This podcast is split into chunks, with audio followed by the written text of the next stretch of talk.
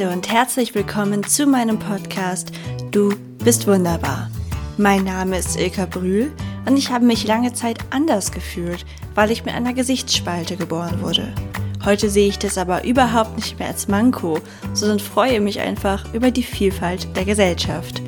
Vorurteile und Ablehnung resultieren meist aus Unwissen, weshalb ich in diesem Podcast ganz verschiedene Menschen mit ihren individuellen Herausforderungen und Träumen vorstelle. Außerdem berichte ich von meinen eigenen Erfahrungen, Zweifeln und Erfolgen. Ich möchte dir einerseits Mut machen, an dich und deine Träume zu glauben und dich andererseits beruhigen, wenn es mal nicht so rund läuft. Denn auch das ist völlig normal.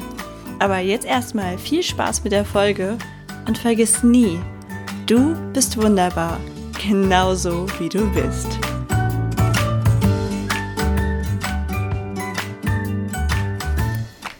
Hallo Team Wunderbar. Ich habe in dieser Podcast-Folge eine ganz tolle Kooperation durchgeführt. ProRetina, eine Selbsthilfevereinigung für Menschen mit einer Sehbehinderung oder Erblindung, hat mir als Interviewpartnerin eine Parabiathletin vermittelt. Johanna ist sehbehindert und macht trotzdem Biathlon. Und davon bin ich echt ziemlich beeindruckt.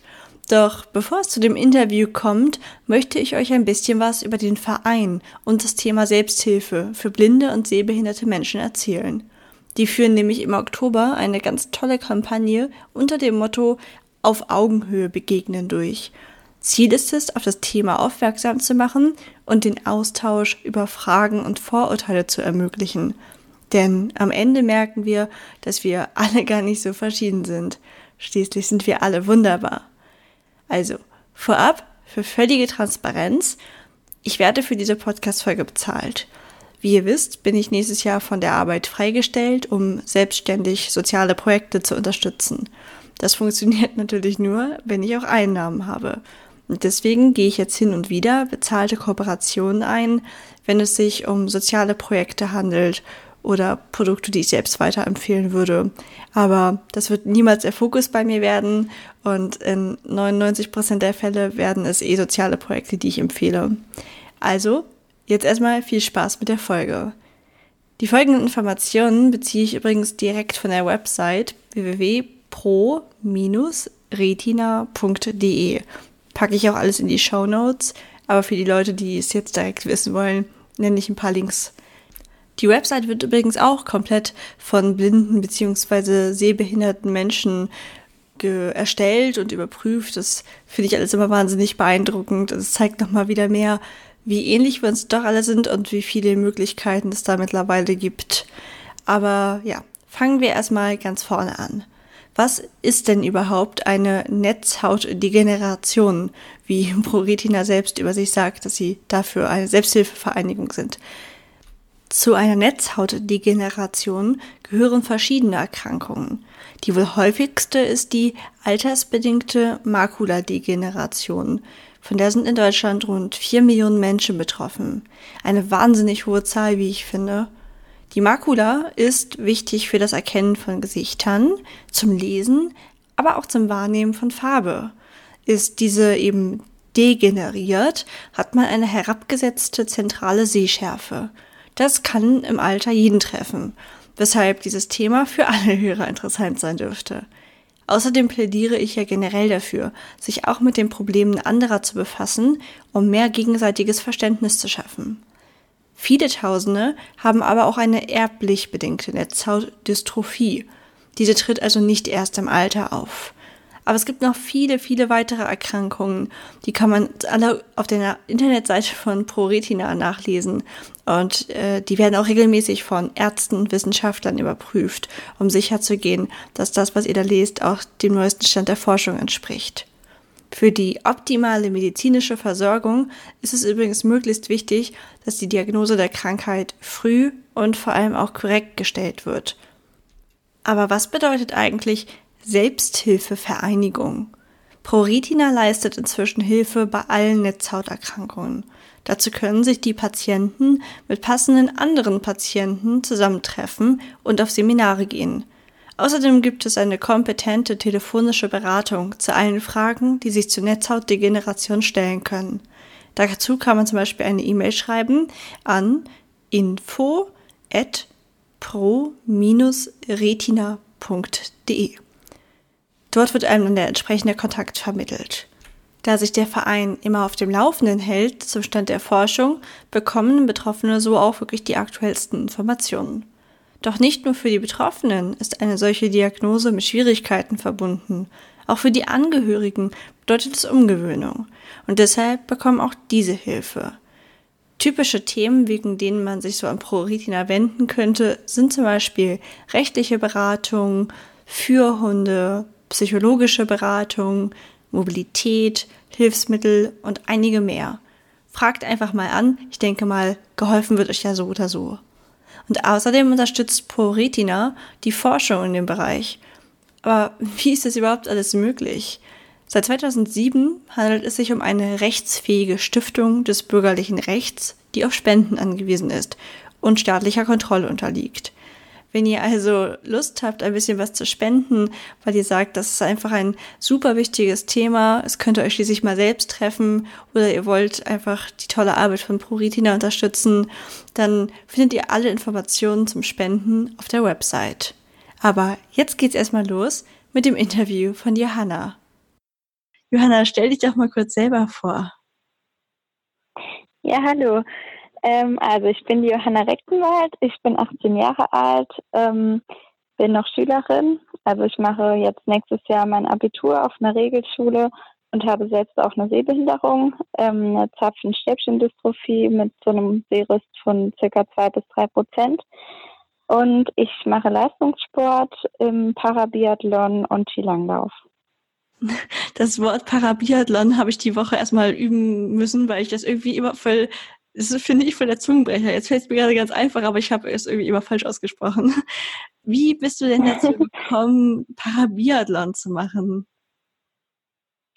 Genau, also ich gehe auf eine Regelschule, werde aber von einer Förderschule betreut. Und in dem Zug wurde ich äh, gefragt, ob ich bei einem inklusiven Langlaufteam vom äh, Paralanglauf mitmachen möchte. Mhm. Ähm, ja, und dann habe ich mal einfach reingeschnuppert, habe gedacht, ich schaue mir das mal an.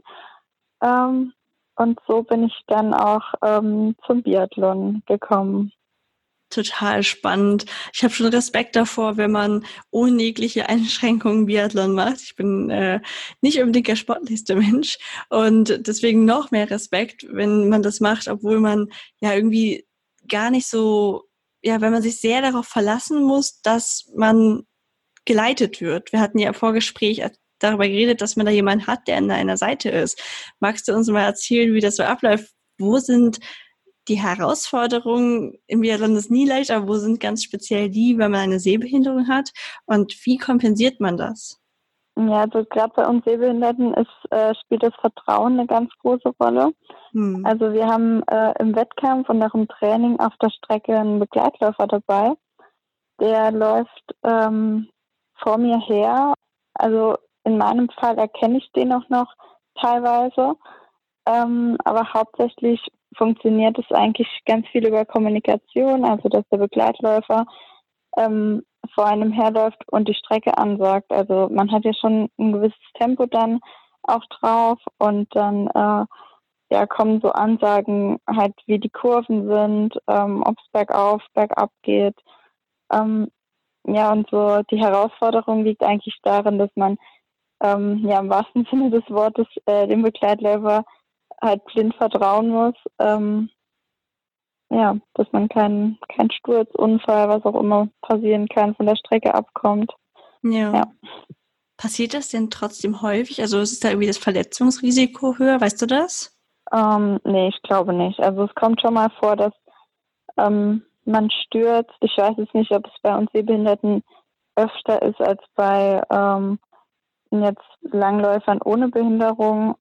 Aber jetzt speziell durch die Sehbehinderung, dass das Verletzungsrisiko größer ist, würde ich nicht sagen. Okay, das ist ja schon mal beruhigend.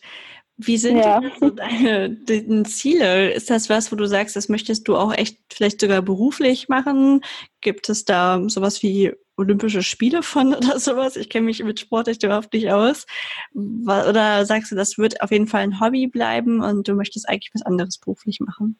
Also beruflich kann man unseren Sport leider nicht machen. Also ähm, es ist so, dass ähm, man schon nebenbei auch studiert oder arbeiten geht, weil man sich einfach ähm, finanziell nicht so leisten kann, dass man sagt, äh, es ist mein Beruf.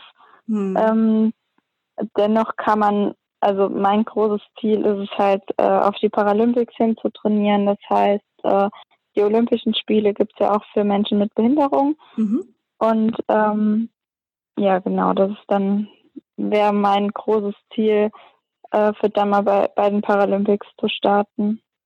Ja, das muss bestimmt ein wahnsinnig aufregendes Gefühl sein, wenn man unter so vielen Gleichgewichten ja. ist und dann halt auch zeigt, wow, ich habe vielleicht eine Einschränkung, aber ich kann trotzdem so viel schaffen. Wie ja. ist das denn bei dir gewesen? Warst du von Anfang an sehbehindert und ja, wie, wie ist das dann? Also genau, erstmal warst du von Anfang an sehbehindert? Also entdeckt hat man äh, die Erkrankung bei mir so ähm, im Einschulungsalter rum. Ähm, früher habe ich auch mehr gesehen. Ob ich das jetzt von Geburt an habe, weiß man gar nicht so genau. Mhm. Also es ist auf jeden Fall eine angeborene Erkrankung, aber man hat es halt erst später entdeckt.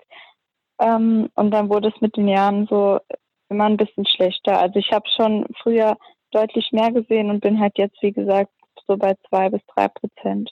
Hm. Und wenn du sagst, du hast mehr gesehen, sind die Erinnerungen daran schon so lebhaft noch, dass du sagst, du weißt, was dir entgeht, nenne ich es mal doof, weil also Ziel war vielleicht auch für die Hörer, ähm, mir wurde vorher gesagt, ich soll halt diese ganzen Fragen fragen, die, die eben die Menschen so beschäftigen, ähm, weil das ja ganz wichtig ist, diese ja, Vorurteile vielleicht oder abzubauen oder die ja, die, diese Hemmschwelle, die man, dass man sich das eben sich selber traut zu fragen. Deswegen kannst du, vermisst du das bewusst oder sagst du, du kennst es ja eigentlich nicht großartig anders? Nee, also ich mache mir jetzt da eigentlich so im Alltag äh, eigentlich überhaupt keine Gedanken drüber, was ich nicht sehe, mhm. ähm, sondern es ist eigentlich ganz normal für mich und äh, ich vermisse da auch jetzt nichts speziell. Also ähm, ich erinnere mich schon noch wie ich früher auch mehr gesehen habe und so, aber ähm, ja, jetzt nicht, dass ich, dass ich sage, ähm, oh, ich würde das und das gern mal wiedersehen. Also das äh, fällt mir jetzt gerade spontan kein, kein konkreter Fall ein. Ich finde das total schön, weil das sehr positiv ist. Das zeigt ja, dass du nicht jeden Tag irgendwie total traurig bist, sondern dass du ein super lebenswertes Leben hast und trotzdem deine Höhen und Tiefen hast, so wie wir alle und eigentlich hoffentlich dein Leben sehr genießt. Wie war das denn dann für dein Umfeld? Ich könnte mir vorstellen, dass du dann vielleicht sogar früher damit abgeschlossen hattest als Leute, die, ja, denen du sehr wichtig bist wie deine Eltern oder so? Oder war das für die dann auch sehr schnell einfach der normale Zustand und für sie, also tatest du ihnen quasi so lange leid, obwohl du selbst damit schon abgeschlossen hattest? Oder war das dann für Sie auch das Normalste der Welt? Nee, also ich glaube nicht. Also ähm, ich wurde immer erzogen und aufgezogen wie, äh, sage ich mal, jemand, der ganz normal sieht. Also ähm, wie genau meine Eltern jetzt darüber gedacht haben, weiß ich ehrlich gesagt gar nicht. Aber ähm, sie haben auf jeden Fall irgendwie nichts anmerken lassen und äh, ja, also ich bin auch ein sehr positiver Mensch und ich habe da jetzt mir auch nie so so einen großen Kopf drüber gemacht. Das war nie so Hauptthema. Ja, kann ich mir gut vorstellen, so wirkst du auf mich auch und das ist super cool. Wie ist das denn, wenn zum Beispiel, also ich als Kind, wenn ich dann so einen Abend meiner Familie verbracht habe, dann ist das ja so, dass so ein Familienleben oft vom Fernseher abläuft. Damit kannst du dann wahrscheinlich nicht so viel anfangen oder habt ihr dann immer irgendwelche Filme gehört, wo, ähm, ich weiß gar nicht, wo so eine Art, es gibt auch diese, diese extra Gebärdenuntertitel, ich weiß den konkreten Namen gerade nicht, wo die das dann nochmal anders aussprechen und immer erklären, was nebenbei passiert oder habt ihr dann einfach weniger ferngesehen oder wie lief so gerade deine Kindheit und so ab? Hattest du das Gefühl, die war dolle anders als die von deinen Freunden? Nee, überhaupt nicht. Also als ähm, Kind habe ich das ja auch alles noch gesehen und klar gab es dann noch Familienabenden vom Fernsehen. Ähm, das hat dann irgendwann aufgehört, aber ich glaube, das hat auch einfach damit zu tun, dass ich älter geworden bin. Mhm. Ähm, es ist aber nicht so, dass ich jetzt kein äh, Fernsehen mehr schaue. Also ähm, ab und zu schaue ich, also jetzt unabhängig, äh, ob es das mit meiner Sehbehinderung, Sehbehinderung zu tun hat, ähm, habe ich schon ab und zu auch mal noch das Fernsehen an und dann äh, ja, das, was ich vorher ähm, geschaut habe, höre ich jetzt einfach zu.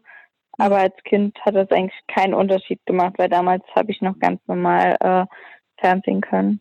Und wenn du so im Alltag zum Beispiel im Internet surfen willst, ich habe mich das zum Beispiel die ganze Zeit gefragt, als ich mit dir hier die äh, Verabredung abgemacht habe oder auch jetzt die Technik eben geklärt habe, wie wir die Aufnahme machen, was für Hilfsmittel hat man heutzutage so, um ganz normal durchs Internet zu surfen und alles? Wie kann man sich da so weiterhelfen? Ja, da ist die Technik heute sogar sehr hilfreich, ähm, weil man, egal ob auf dem Handy, Laptop, Tablet, ähm, gibt es halt sogenannte Screenreader, also es sind halt äh, Vorleseprogramme, die den ganzen Inhalt des Bildschirms äh, wiedergeben. Mhm. Ähm, so kann ich mir halt auch ähm, zum Beispiel in der Schule irgendwelche längeren Texte auch einfach vorlesen lassen und ähm, anhören vom Laptop. Ähm, es gibt aber auch einfach so Bildschirmlupen, Vergrößerungssoftware. Also das ist schon schon was, was sehr, sehr hilfreich ist, auch im Alltag. Also ähm, ist irgendwas, was klein geschrieben ist, man nicht lesen kann, einfach auch aufs Handy rausnehmen kann und zum Beispiel die Kamera benutzt Mhm. Also mache ich mir ein Foto und kann es ja auch groß ziehen und dann, dann kann ich es lesen. Also das ist schon, gibt es viele Tricks und gute Hilfsmittel heutzutage. Ah, okay, das ist echt interessant, weil du hattest ja vorhin gesagt, glaube ich, zwei bis drei Prozent kannst du sehen. War das die Zahl? Genau, ja. Und ich hätte zum Beispiel gedacht, dass du mit zwei bis drei Prozent, man kann ja selbst gar nicht einschätzen, wie viel ist denn zwei bis drei Prozent. Also es ist, was ist denn so ein Anteil? Und ich hätte zum Beispiel gar nicht gedacht, dass du auch mit einer Vergrößerungshilfe lesen kannst. Das ist total spannend gerade. Ich, also ja. das zeigt mal wieder, wie viel man wahrnimmt, also wie viel wir sehen, dass zwei bis, bis drei Prozent davon immer noch reicht, dass du lesen kannst, wenn es groß ist. Ja, ich glaube, das ist, macht auch wiederum einen großen Unterschied, ähm, welche Erkrankungen, welche Art von Sehbehinderung man hat.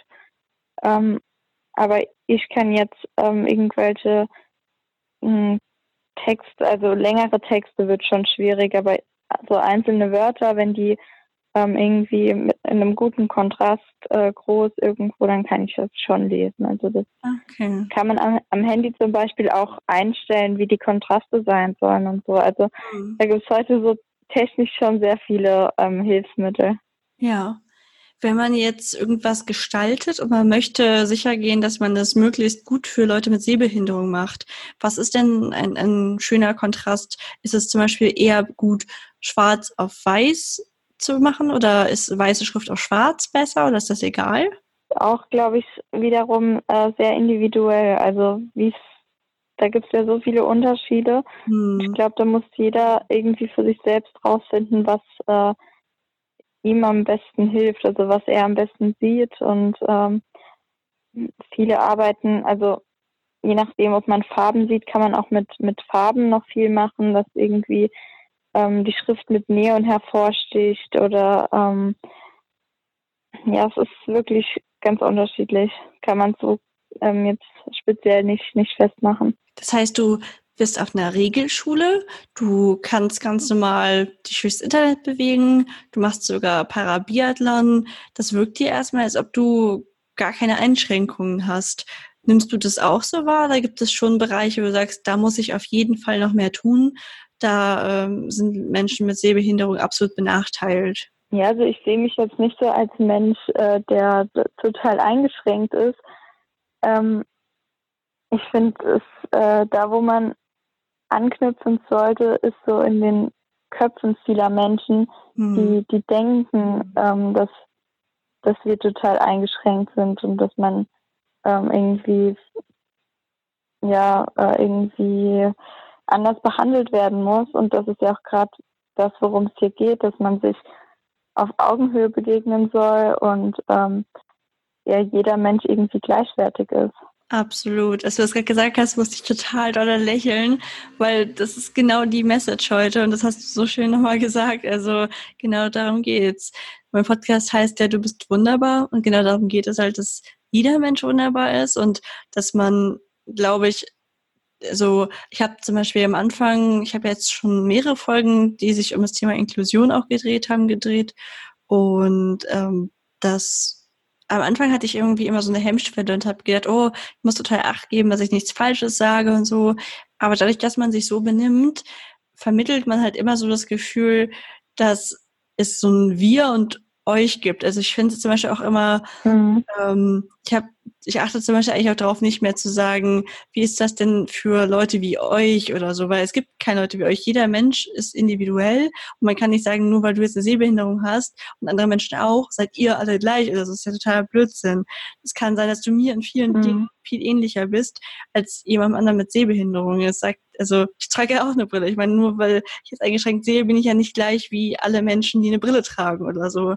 Und ich glaube, ja. da muss man dieses Schubladendenken ganz extrem abstellen und einfach sagen, es ist einfach ein ganz normaler individueller Mensch und die hat genauso Sachen, mit denen sie kämpft, wie jeder Mensch und Sachen, die halt gut laufen. Und ich glaube, dass ja, wegen ist es gut, sich mehr mit dem Thema zu befassen, weil ich habe die Erfahrung gemacht, dass das dann bei den Leuten auch ziemlich schnell Klick im Kopf macht und wenn man vielleicht ein bisschen einen Podcast zu dem Thema gehört hat oder so, dann geht man da auch ganz anders mit Menschen um, als wenn man das nicht getan hat. Ja, genau. Wie ist das denn für dich? Ich habe vorher zum Beispiel bei Instagram so Hörerfragen gesammelt und jetzt fragt jemand, wenn man in der Stadt oder irgendwo in der Bahn oder so jemanden sieht und man halt erkennen kann, dass die Person eine Sehbehinderung hat, wie geht man denn am besten um? Ist man eben, weil man nicht so sein möchte, dass man die Person direkt in so eine Schublade steckt, einfach komplett normal, in Anführungszeichen ignoriert die Person und bietet ihr auch keine Hilfe an oder so? Oder ist es schon besser, einfach immer mal ganz freundlich hinzugehen, zu sagen, dass man die Person wahrgenommen hat und ob man irgendwie helfen kann? Wie ist es für dich am schönsten? Mhm, also ich finde, wenn man jetzt einfach so ähm, unterwegs ist, einfach in der Bahn sitzt, dann ist man ja auch ein ganz normaler Mensch, wie jeder andere auch. Und ähm, da finde ich jetzt, muss man nicht unbedingt, also es muss nicht unbedingt jemand kommen und äh, fragen, ob man Hilfe braucht. Also ich persönlich, wenn ich Hilfe brauche, dann, dann frage ich selbst. Dann bin ich auch froh, wenn, wenn mir geholfen wird. Aber ähm, ich brauche das jetzt nicht, dass nur weil jemand erkennt, dass ich sehbehindert bin, ähm, dass jemand gleich Hilfe anbietet. Also das äh, ist nett gemeint, aber oft nicht notwendig. Hm. Kommt das denn auch regelmäßig vor oder eher seltener? Ähm, also bei mir persönlich muss ich sagen, dass es vielen Leuten ähm, eher sogar gar nicht auffällt, weil ich mich relativ sicher so in meiner Umgebung bewege, also wo ich mich eben auskenne. Ähm, und dann ist es sogar oft eher, dass ich ähm, erklären muss, wieso ich manche Fragen stelle oder ähm, ja, dass ähm, warum ich jetzt da jetzt Hilfe brauche. Also dass ich den Leuten erstmal sagen muss, dass ich nicht gut sehe. Ja, das ist ja auch spannend. Das kann ich mir aber auch gut vorstellen. Ja. Wenn, wenn man da ganz mal sitzt, dann würde man ja nicht auf die Idee kommen. Ich glaube, im Kopf von vielen ist immer so dieses Bild, was so, naja, also bei mir wurde das irgendwie in der Grundschule immer in so Bilderbüchern vermittelt, dass Menschen, die nicht gut sehen können, dass sie immer so eine Binde um die, um den Arm haben mit den drei Punkten da drauf. Ähm, ist das was, was überhaupt noch Einsatz findet? Also ich habe sehe diese, ich sehe zum Beispiel regelmäßig Menschen mit diesem, ich weiß nicht, wie der heißt, dieser, dieser, dieser Stock, dieser Blind, Blindenstock, genau. Der Langstock, ja, genau. Dann haben die aber zum Beispiel nicht so eine Binde um den Arm. Ist das irgendwie, war das früher so und man macht das jetzt nicht mehr oder macht man das wirklich nur bei Leuten, die gar nicht sehen können? Weißt du das? Ähm, ich denke, wäre eine Binde, also das ist ja einfach ein Kennzeichen. Mhm. Manche machen das, manche machen das nicht. Wobei ich glaube, dass es eher weniger ähm, so mit einer Blindenbinde ähm, gekennzeichnet wird, sondern halt Vollblinde oder auch einfach ähm, die Menschen mit der Sehbehinderung, die halt ähm, irgendwie Orientierungsschwierigkeiten haben, ähm, einen Langstock benutzen. Also daran wird halt auch oft ähm, ein blinder Mensch erkennbar oder definiert. Aber es gibt halt auch ganz viele ähm, Sehbehinderte unter uns, denen, denen man es vielleicht einfach nicht direkt ansieht, weil sie einfach keinen Langstock dabei haben. Also ähm, ich denke, dann sieht man es höchstens irgendwie, wenn jemand das Handy ziemlich nah hält oder ähm, ja, irgendwelche Fragen stellt, die sich vielleicht für Leute nicht so ganz äh, erschließen, wieso man das jetzt fragt, weil sie nicht dran denken oder es nicht wissen, dass jemand schlecht sieht. Hm. Ja.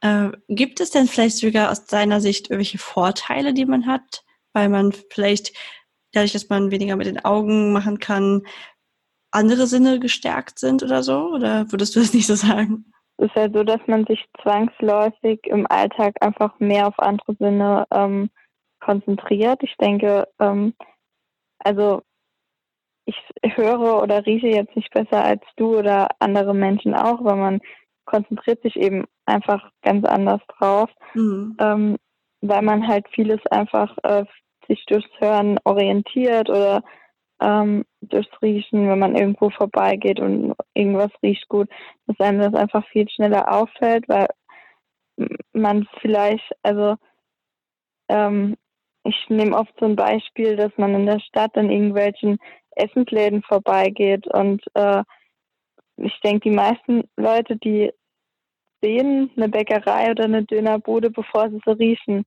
Und ähm, dann achten sie gar nicht mehr so drauf, dass sie das ähm, ja auch einfach durchs Riechen hätten wahrnehmen können. Mhm. Aber dass man jetzt bessere Sinne hat, das würde ich nicht sagen. Man, ja, man nimmt es halt einfach, man nimmt es mehr, aber schneller. Mhm. Okay, interessant. Ah ich habe noch eine weitere Hörerfrage. Hier geht es gerade so um das Thema Schönheit und Äußerlichkeiten weil das ist ja auch so die Ecke, wo ich herkomme, weil ich mich ja zum Beispiel lange Zeit so hässlich fand. Und zum Thema Schönheit gehört natürlich auch irgendwie Mode und was habe ich an. Und wie macht man das denn, wenn man nicht so genau sehen kann, was man da trägt? Hat man, hast du im Kopf deine Vorstellung, was du anhaben willst und beschreibst es und jemand hilft dir dabei oder suchst du das schon selber raus, was du morgens anziehst? Ähm, nee, also ich suche morgens schon alleine meine Kleider raus. Ähm, wenn ich shoppen gehe, dann habe ich halt immer jemand dabei, der mir dann auch irgendwie zur Seite steht und äh, sagt, ja, das sieht gut aus und ähm, äh, das soll ich kaufen. Mhm. Ähm, ja, aber ich meine, grundsätzlich weiß man dann ja, was hat man im Schrank, äh, was sieht gut aus und dann entscheide ich auch ganz allein, was ich morgens anziehe. Ja, das kann ich mir gut vorstellen. Du weißt ja quasi, dass die Sachen, die eh in deinem Schrank hängen, die haben ja schon so den Qualitätstest bestanden. Und dann kannst du ja eigentlich nur gut aussehen und musst dann nur gucken, worauf hast du den Tag Lust, so wie wir auch. Genau. und wenn du jetzt rückblickst und du könntest die Zeit umdrehen, würdest du das machen? Würdest du, wenn du die Wahl hättest, jetzt sagen, ich lebe nochmal von vorne und dann ohne Sehbehinderung? Nee, würde ich nicht machen. Das ist so schön, weil es ist bei mir auch so. Ich würde auch nicht ohne Gesichtsspalte leben wollen. Woran liegt es bei dir? Ähm, ja, die Sehbehinderung ist einfach ein Teil von mir und ich finde, ohne die ich heute nicht ich. Also ähm, es ist ja schon etwas, was einen auch prägt und weiterentwickelt und ich ähm, kann mir vorstellen, dass man da auch ganz andere Denkweisen und äh, so entwickelt. Also ich wüsste halt zum Beispiel auch nicht, wie ich, ähm, wie ich zum Thema Sehbehinderung stehen würde oder allgemein zur Behinderung, wenn ich selbst nicht hätte. Und ähm, ich habe auch dadurch so viel in meinem Leben schon erlebt, Leute kennengelernt und auch ja nur dadurch zu meinem Sport gekommen. Also mhm. es ist ja wirklich eine Bereicherung und ähm, sage ich mal eine Chance, die ich mit meiner Sehbehinderung ergriffen habe. Ja. Ähm, jetzt auch äh, Leistungssport zu betreiben. Und das ist schon etwas, was, was zu meinem Leben gehört. Das ist total schön. Das ist halt auch total der Lichtblick für Menschen, die vielleicht später erst äh, eine Sehbehinderung haben, dass man weiß, ja, da, das Leben endet dann auf gar keinen Fall. Es bringt vielleicht sogar ganz coole neue Aspekte rein, wie bei dir den Parabiathlon. Und ich könnte mir vorstellen, dass du dadurch auch so ein bisschen sensibler bist für den Umgang mit anderen Menschen und vielleicht auch die speziellen Bedürfnisse von anderen Menschen, oder? Also könntest du dir vielleicht sogar vorstellen, im Bereich Inklusion oder zu arbeiten? Oder willst du das ganz bewusst nicht, um quasi zu sagen, ich bin ja ganz normal und ich will jetzt nicht so ein Klischee erfüllen und im Bereich Inklusion arbeiten. Wie ist das bei dir so? Nee, also ich könnte mir schon vorstellen, dass ich äh, Bereich Inklusion irgendwie mich mal stark machen möchte, weil ich finde es schon ein wichtiges Thema und Inklusion ist ja das, was später, also mit dem Gedanken, alle Menschen sind gleich und äh, ich meine, der Begriff normal ist ja auch einfach ähm, schwer zu definieren. Also was ist schon normal und ähm, irgendwie ist ja jeder Mensch ähm, anders und ich finde, es gibt da keine Norm, egal ob er jetzt äh, eine Sehbehinderung hat oder ähm, ja irgendwas anderes nicht gut in Mathe ist. Also es ist ja, ich finde, jeder, jede Person soll irgendwie den gleichen Wert haben in der Gesellschaft und das ist ja gerade das, was, was Inklusion aussagt. Ja. Finde ich schon ein wichtiges Thema, ja. Absolut, das ist super wichtig. Ich habe auch schon so oft die Erfahrung gemacht, dass, dass die gerade die Unterhaltungen, die ich geführt habe, Menschen, die schon in diesem Bereich reingeschnuppert haben, die sind so, so weltoffen einfach. Also egal, ob sie jetzt eine Behinderung haben oder keine, einfach Menschen, die sich mit solchen Themen befassen, die blöd gesagt, die wissen, worauf es im Leben ankommt. Die sind nicht so fixiert auf irgendwie, ähm, oh mein Gott, ich äh, hast du die neue Hose, weil ähm, nur wenn du diese eine Hose hast, dann wirst du ein glücklicher Mensch oder so, sondern die, klar, man achtet wie der andere Mensch auch darauf, wie man aussieht und man kauft Dinge und so, das will ich jetzt nicht sagen, aber man hat eigentlich irgendwie schon verstanden, worum es im Leben geht und ähm, das finde ich halt bei Menschen, die sich mit dem Thema Inklusion beschäftigen, total oft so, dass sie nicht so oberflächlich sind. Mhm. Dann habe ich noch eine Abschlussfrage. Es geht um das Thema Selbsthilfe, weil ProRetina, die Organisation, steht ja eben dafür, dass sie über Selbsthilfe Menschen helfen will. Und ich habe auf deren Internetseite geguckt und da gehört ja zum Beispiel zu, dass sie so Gruppen anbieten, so Selbsthilfegruppen. Hast du selbst mal an einer Selbsthilfegruppe teilgenommen oder ist quasi jetzt der Sport für dich so eine Art Selbsthilfe? Nee, also in einer Selbsthilfegruppe war ich jetzt nie, aber ich finde es schon gut, wenn man sich so untereinander austauscht. Also so jetzt auch durch den Sport habe ich viele ähm, andere mit Behinderungen auch kennengelernt und finde ich schon wichtig, dass man sich da untereinander austauscht, ähm, immer wieder neue Dinge irgendwie erfährt und ähm, ja, sich auch einfach irgendwas was sucht, was, was einem selbst hilft. Also irgendwas, ähm, eine Bereicherung, dass man durch, äh, die man durch die Sehbehinderung irgendwie erlangt. Also ähm, ja, irgendein Hobby oder ähm, irgendwas, was einem Spaß macht. Also dass mhm. man den Kopf frei bekommt und an etwas festhalten kann und nicht irgendwie den, den Kopf in den Sand steckt, sondern äh, dann positiv denkt, irgendwas Tolles damit macht und äh, ja. Ja, das stimmt. Ich glaube, das ist meistens der Schlüssel dazu. Da können dir noch so viele Leute von außen sagen, wie du das machen sollst oder wie du dein Leben zu leben hast, aber das muss von dir innen kommen und wenn du nicht mit einem gewissen positiven ja, Entdeckergeist überall rangehst und sagst, ich probiere es jetzt einfach aus und ich mache das jetzt einfach, ich glaube, dann wird dir das auch nicht nutzen. Das muss auf jeden Fall, die Entwicklung muss immer von innen herauskommen und ich glaube, das ist dann auch mit deiner positiven Art sehr praktisch. Wenn du genau. noch dem Hörer irgendwas mitgeben könntest, wenn du zum Beispiel entweder für jemanden, der selbst eine Sehbehinderung hat, irgendwie noch ein paar Worte hast oder auch Leute, die, die eben keine haben, was wären so deine abschließenden Worte, die du bei dem Thema immer gerne mit auf den Weg gibst? Hast du da welche? Ja, also ähm, ich finde es einfach immer wichtig, irgendwie positiv zu sein, ähm, ja, Spaß im Leben zu haben und äh, egal, ob man jetzt eine Sehbehinderung hat oder nicht oder irgendwie Freunde hat, die eine Sehbehinderung haben, das macht einen, einen nicht zu einem anderen Menschen und wir sind alle gleich. Ja, genau, jeder Mensch ist einfach wunderbar. Das ist ja genau die Message von meinem Podcast. Also ich glaube, wir sollten offener sein für die vielen, vielen Arten, die es gibt zu sein und uns davon verabschieden, dass es nur einen Normmenschen gibt. Wir sind vielfältig und das ist gut so. Und ich bin dir super dankbar, dass du mit deinem Interview dazu beigetragen hast, mehr Verständnis für Menschen mit Sehbehinderung aufzubringen und dass du, glaube, sowohl die Menschen mit als auch ohne Sehbehinderung hier mit einen großen Gefallen getan hast. Vielen Dank, dass du hier warst. Das war super toll. Du bist eine ganz tolle Person und ich wünsche dir für den Parabiathlon und alles in deinem Leben ganz viel Erfolg. Vielen Dank. Ja, hat mir auch sehr viel Spaß gemacht. Gerne. Dankeschön. Dann dir noch einen schönen Abend. Tschüss. Danke, dir auch. Tschüss.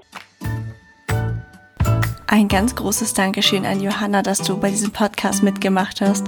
Ich finde es super spannend, einen Einblick in dein Leben zu bekommen und auch zu sehen, wie viel möglich ist, auch wenn man mit einer Sehbehinderung lebt.